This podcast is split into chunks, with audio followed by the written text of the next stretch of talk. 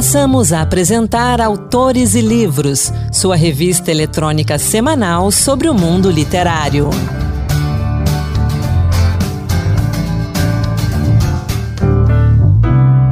Olá, seja muito bem-vindo. Sou Anderson Mendanha. Começa agora o Autores e Livros, a sua revista literária de toda semana. No programa de hoje, vamos falar de pizza, poesia e da Bienal do Livro Bahia 2022. Vamos juntos! A gente começa o Autores e Livros falando da Amazônia. A ideia de civilização nas imagens da Amazônia 1865-1908 de Maurício Zoen traz imagens que ajudam a entender a marginalização dos povos da Amazônia.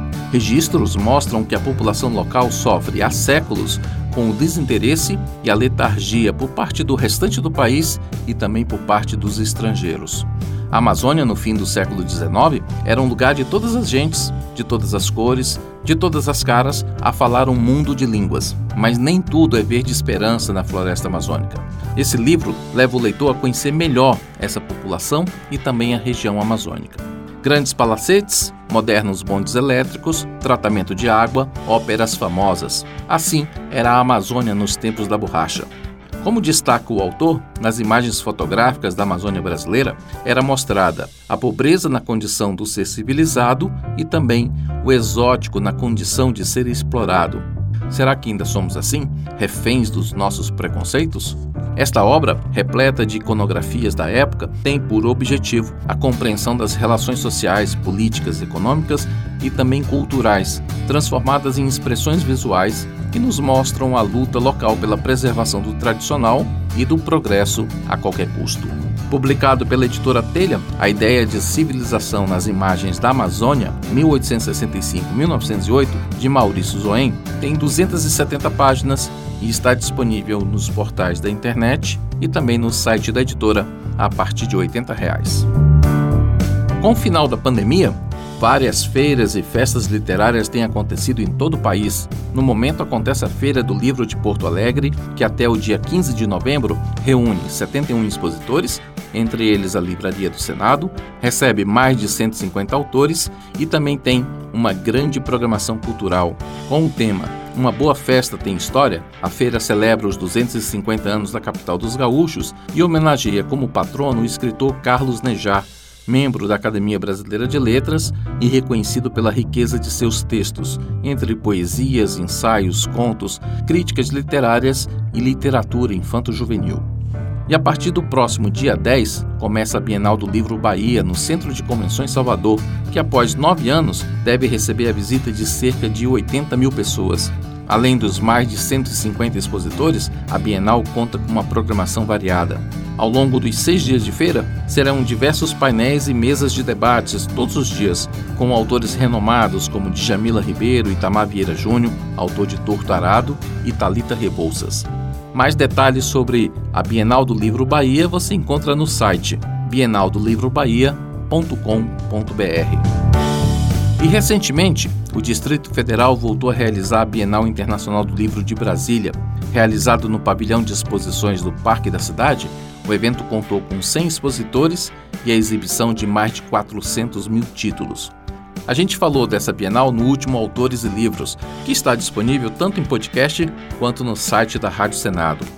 E lá na Bienal, a gente conversou com João Dordelém, que assina com o pseudônimo A Capoeta, autor de O Livro dos Ressignificados, Coração Granada, para ressignificar um grande amor, títulos que já conquistaram mais de um milhão de leitores.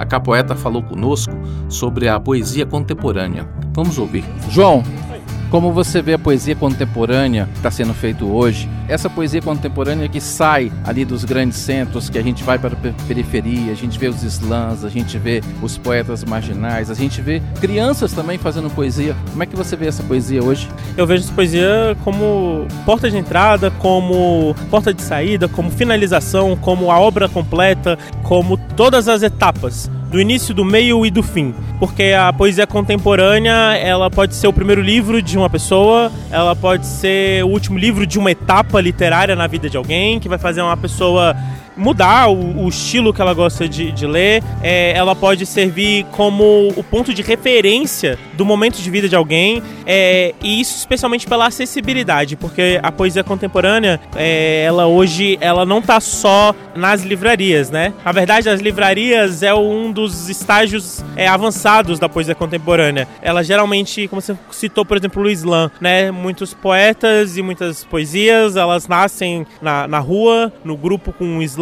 com as pessoas é, falando, gritando suas vivências também nem todos têm o interesse de transformar isso em livro, mas alguns deles acabam fazendo é, livros. É, você vê muitos artistas que, que nascem nas batalhas de rima e que eventualmente vão para é, as paradas dos streamings. Você vê muitos artistas é, que começam seus textos em blogs, em páginas na internet, em vídeos do TikTok e que muito futuramente podem estar nas livrarias. Né? A gente não assim, isso deve seria ser óbvio, né? De não julgar a origem de ninguém, também não julgar a origem da arte. É, e como ele está em diversos espaços, seja na rua, seja na internet, seja na, na, numa música, seja num sarau, seja num encontro de amigos, isso faz com que as pessoas elas sejam pegas, desprevenidas com, com, com texto. E você não precisa ir diretamente numa livraria para se deparar com uma poesia. Às vezes você está descendo o seu feed da rede social e do nada tem uma poesia que algum amigo seu compartilhou que foi escrito por uma outra pessoa que provavelmente tem uma idade parecida com a sua e que deve gostar de coisas parecidas com as que você gosta e que está lá se expressando da forma que ela se expressa e às vezes você vai gostar disso. E às vezes você vai perceber e falar, cara, eu gosto disso e vai atrás de mais conteúdo. É, então, hoje em dia, a poesia contemporânea, acima de tudo, é, ela é um convite, né? Eu não vou dizer que ela é uma porta de entrada, porque isso seria muito limitante, mas eu vou dizer que ela é um convite. Porque a porta de entrada, para mim, a porta ela tem uma imagem meio física de que, tipo, você tem que ir até a porta, abrir ela e passar por ela. O convite, ele é enviado, né? Eu envio esse convite. A gente está enviando ele através de vários meios, né? De vários espaços. E é um conjunto de artistas que não se conhecem em lugares diferentes do Brasil, é, fazendo isso acontecer. E para mim o mais importante é justamente essa coexistência, porque é um ambiente que cabe todo mundo e que dá para todo mundo trabalhar indiretamente um com o outro, porque se eu consigo levar um jovem para a livraria pela primeira vez porque ele quer comprar o meu livro, pode ser que muito provavelmente ele goste de ler e ele vai lá e vai comprar meu segundo livro. Uma hora meus livros vão acabar, porque eu não sou uma máquina, mas ele vai querer ler mais e aí ele vai procurar por outro. E ele vai procurar por outro, ele vai procurar por outro. E aí quando você viu um esforço de artistas que não às vezes não se conhecem, criaram um leitor. E esse leitor por incrível que pareça, ele cria artistas, porque se existe gente lendo, existe gente escrevendo, né? Então, quanto mais leitores, mais criadores. A Capoeta e outros escritores motivam vários jovens. A Júlia, de 16 anos, falou com a gente sobre a influência que autores como o Capoeta têm sobre os jovens e sobre quem quer também ser escritor. Foi, no mínimo, extraordinária. Só o fato dele ter me reconhecido, dele, de certa forma, ter me aconselhado, de eu ter realizado parcialmente esse sonho, porque eu acompanho o trabalho dele desde fim de 2019 e começo de 2020. E desde então ele, ele tem feito um papel fundamental que eu não sabia que eu precisava. Ele abriu portas é, para mim que eu não sabia que estavam fechadas ainda, é, para poesia, para essa estrutura poética também, do jeito que eu escrevo agora. E assim, tem toda essa relação de famoso e fã que assim, eles nunca sabem, ou às vezes a gente nunca sabe como eles podem ser importantes pra gente, mas de fato ele foi muito, ele foi o poeta ou o autor que deu sentido, de certa forma, a tudo que eu sentia, a tudo que eu escrevia, que eu vi que eu podia fazer aquilo, que não era errado, que tá tudo bem eu escrever só por precisar, não necessariamente por ser uma obrigação. E você já ouviu alguma das poesias do Acapoeta? Ouça então Matilda, na voz de Ana Beatriz Santos. Matilda foi meu último grande amor. E como muitos dos amores por aí, ele teve um fim. Mas finais não são absolutos. O amor encerra, a gente não. Nós continuamos firmes pela vida porque a vida é uma festa. E o pior que podemos fazer é usar todo o tempo pensando em um convidado que foi embora. É claro que seu nome me assombrou por muito tempo. Qual amor não deixa pistas espalhadas pela casa que são ocasionalmente encontradas quando estamos sensíveis? Em La Casa de Papel, Tóquio me lembra que, quando se trata de amor, há sempre um relógio fazendo tic-tac. E ela está certa. Pessoas com relógios fora de sincronia se desencontram. Matilda foi meu último grande amor.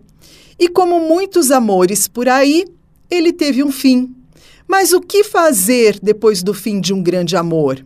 Ressignificá-lo. A capoeta para ressignificar um grande amor. Em seu último livro, Para Ressignificar um Grande Amor, João Dozelém, o acapoeta, nos conduz por seu processo de cura e autoconhecimento, resgatando uma lição importante para todos nós. A vida não é feita de certezas e recriar faz parte do ciclo. Todos os livros do Acapoeta são fáceis de encontrar nas livrarias, sites e sebos. Autores e livros de volta, sou Anderson Mendanha e na segunda parte do programa de hoje a gente fala um pouco de pizza. Entrevista. Você gosta de pizza? Você sabe como a pizza chegou ao Brasil? A Flávia Gepinho, jornalista especializada em gastronomia, pesquisadora de história da alimentação, é autora do livro Uma Fatia da Itália, na qual relembra a chegada da receita italiana aqui no Brasil, o processo de conquista do paladar tupiniquim e apresenta ao leitor as adaptações que foram feitas por pizzaiolos em todo o país. Para falar então da história da pizza aqui no Brasil, a gente conversa agora com a Flávia. Flávia, bem-vinda ao Autores e Livros. Muito obrigada pelo convite, Mendanha. Adorei estar aqui. Flávia, conta pra gente. De 0 a 10, qual é a sua paixão pela pizza? 12. Estamos juntos, então? Eu amo pizza e, assim, como desde criança. Sou carioca, né? No Rio a gente nem tem tanta tradição assim, mas depois que eu me mudei para São Paulo, então, é, fiquei encantada com a diversidade, né, das pizzas em São Paulo. Sempre pedi muito em casa, sempre fui muito à pizzaria. E depois que eu virei jornalista de gastronomia, eu me interessei é, por outro aspecto, né, que é pela história da, da pizza.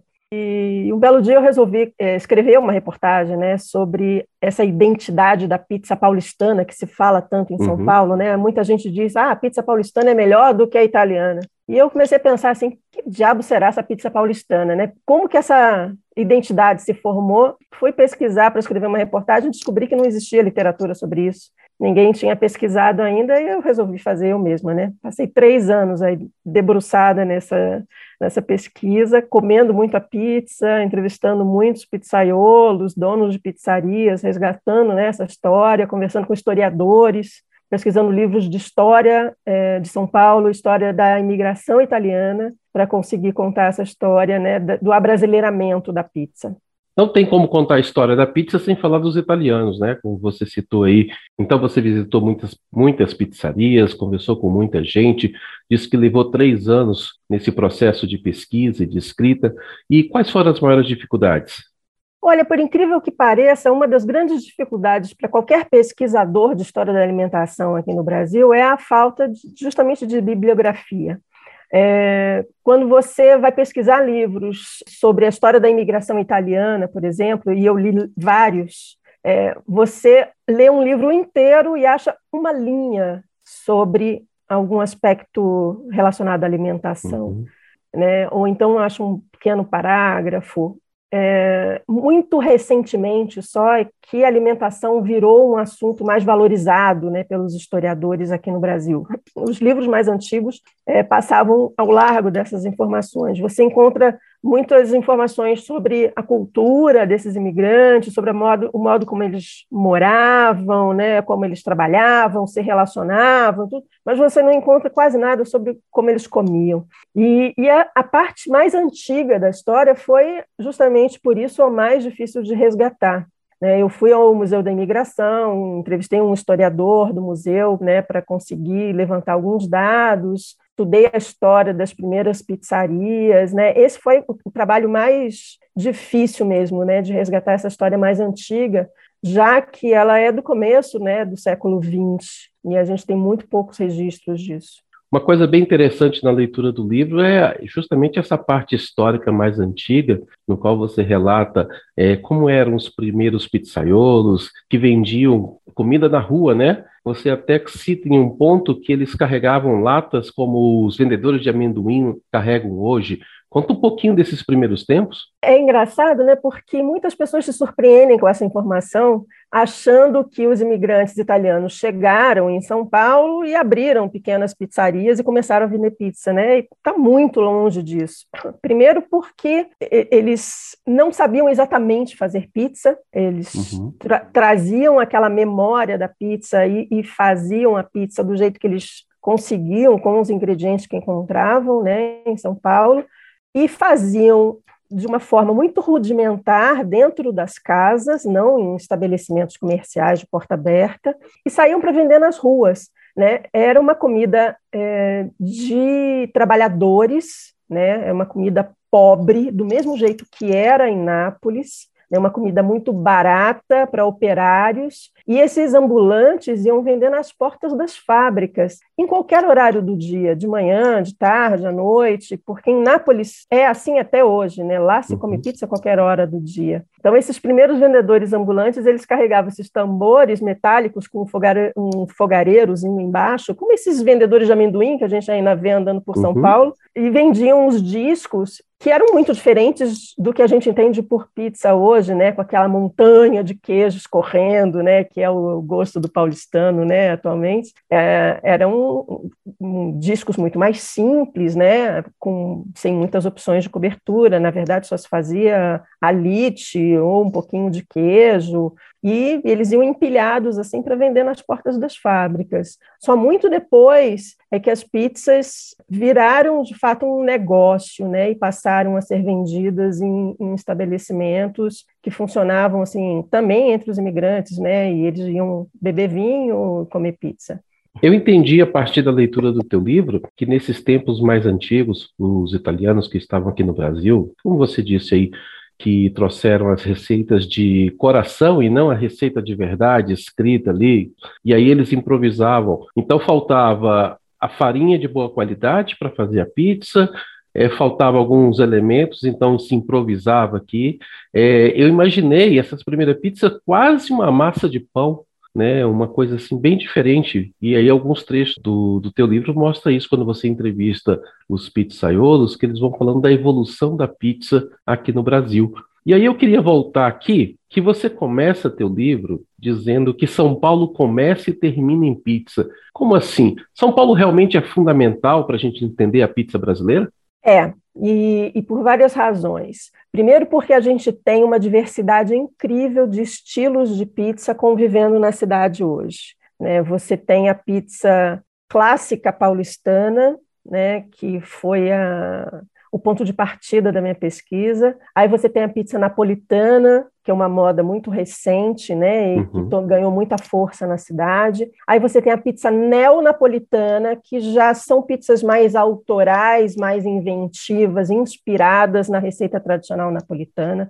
Você tem a romana, você tem a pizza de Chicago, que é a, que a gente chama aqui de estufada, mas na verdade é o deep dish, né, que ela parece uma torta altíssima, uhum. né?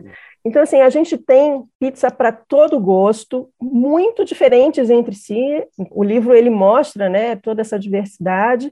E eu acho que não há no Brasil outra cidade onde você consiga encontrar, né, tantas escolhas, todas ali dentro de, de uma mesma cidade, né? A outra coisa é que São Paulo leva a, o assunto muito a sério. E isso foi dito para mim, não por um paulistano, né, que seria de desconfiar, mas eu entrevistei recentemente o Anthony Falco, que é um dos principais consultores né, do mercado de pizza internacional. Ele viaja o mundo prestando consultoria para abrir pizzarias. Ele é de Nova York, né, que todo mundo considera a capital da pizza, porque é onde mais se come pizza em termos de volume no mundo. Uhum.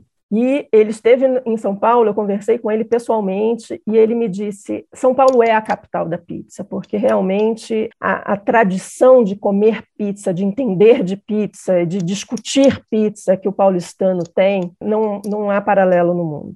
Uma coisa também bem interessante da leitura do livro é essa evolução na forma de fazer pizza, que começa de uma forma caseira, vai evoluindo, e aí quando a gente chega nos anos 90, quando a gente tem a abertura do mercado, e aí as farinhas começam a melhorar, as pizzas começam a se modificar também. Por que, que a farinha de trigo é tão importante na produção da pizza assim? Porque a massa de pizza é basicamente farinha e água, né?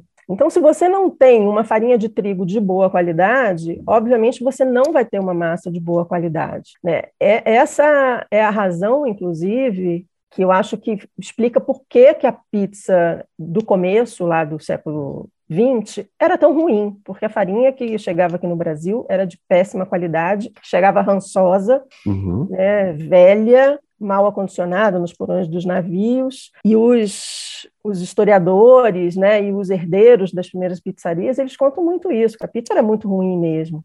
É, e o mercado brasileiro foi muito fechado até os anos 90, né? não se podia importar farinha é, de outros países. Então, a farinha que se vendia aqui no Brasil era ruim, todo mundo sabia que era ruim, mas ninguém se mexia para fazer uma farinha melhor. Na hora que os importados chegaram, o próprio mercado nacional também teve que correr atrás do prejuízo para não perder espaço, né? E aí realmente o mercado cresceu demais. De lá para cá é que esses outros estilos de pizza começaram a aparecer no nosso mercado também, porque antes a gente só tinha aquela pizza paulistana clássica de massa bem fininha, que não depende tanto, né, de uma de uma farinha tão boa. Flávia, Obrigado pela conversa aqui no Autores de Livros, obrigado por esse livro que você escreveu, Uma Fatia de Pizza, que só dá vontade da gente comer pizza. Então fica o convite, quando você passar por aqui por Brasília, vamos comer uma pizza. Eu que agradeço muito pela oportunidade e está marcado, pode deixar. Uma Fatia da Itália de Flávia Gepinho tem 128 páginas e está disponível em e-book por 48 reais, e também no formato impresso por R$ 69. E agora é hora do Encantos Diversos, que hoje faz uma homenagem ao Dia Nacional da Língua Portuguesa. Encantos Diversos Poemas que tocam. Olá, 5 de novembro marca o Dia Nacional da Língua Portuguesa.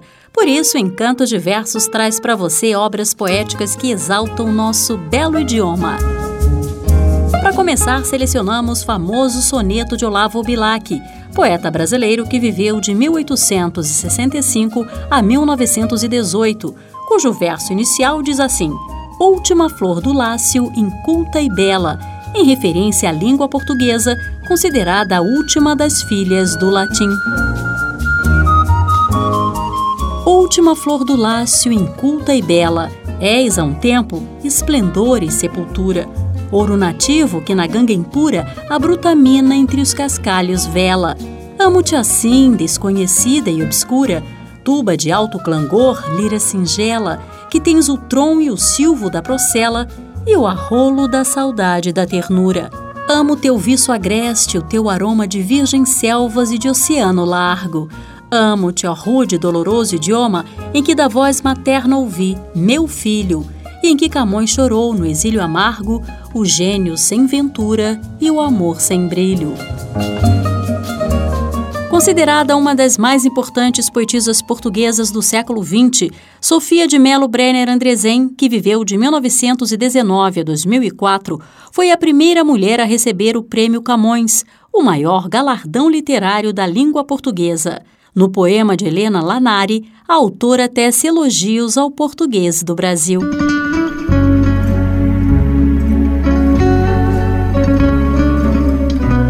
Gosto de ouvir o português do Brasil, onde as palavras recuperam sua substância total, concretas como frutos, nítidas como pássaros. Gosto de ouvir a palavra com suas sílabas todas, sem perder sequer um quinto de vogal. Quando Helena Lanari dizia o coqueiro, o coqueiro ficava muito mais vegetal. Paulo Leminski, poeta brasileiro que viveu de 1944 a 1989, valeu-se da ironia, do duplo sentido e da metalinguagem para compor O Assassino Era o Escriba. O poema estabelece interessante diálogo entre literatura e gramática normativa. Meu professor de análise sintática era o tipo do sujeito inexistente. Um pleonasmo, o principal predicado da sua vida, regular como um paradigma da primeira conjugação. Entre uma oração subordinada e um adjunto adverbial, ele não tinha dúvidas. Sempre achava um jeito assindético de nos torturar com o aposto. Casou com uma regência. Foi infeliz. Era possessivo como um pronome e ela era bitransitiva. Tentou ir para os Estados Unidos. Não deu. Acharam um artigo indefinido em sua bagagem. A interjeição do bigode declinava partículas expletivas, conectivos e agentes da passiva o tempo todo. Um dia, matei-o com objeto direto na cabeça. Inspirado na temática, Tom Zé compôs Língua Brasileira. Quando me sorris, visigoda e celta, dama culta e bela, língua de avis fado de punhais. Inês e desventuras, lá onde costuras, multidão de ais. Mel e amargura, fatias de medo, vinho muito azedo, com fartura cravos da paixão. Com dores me serves, com riso me pedes, vida e coração. Vida e coração. Babel das línguas em pleno cio, seduz a África, cede ao gentil substantivos, verbos, alfaias de ouro. Os seus olhares conquistam do mouro.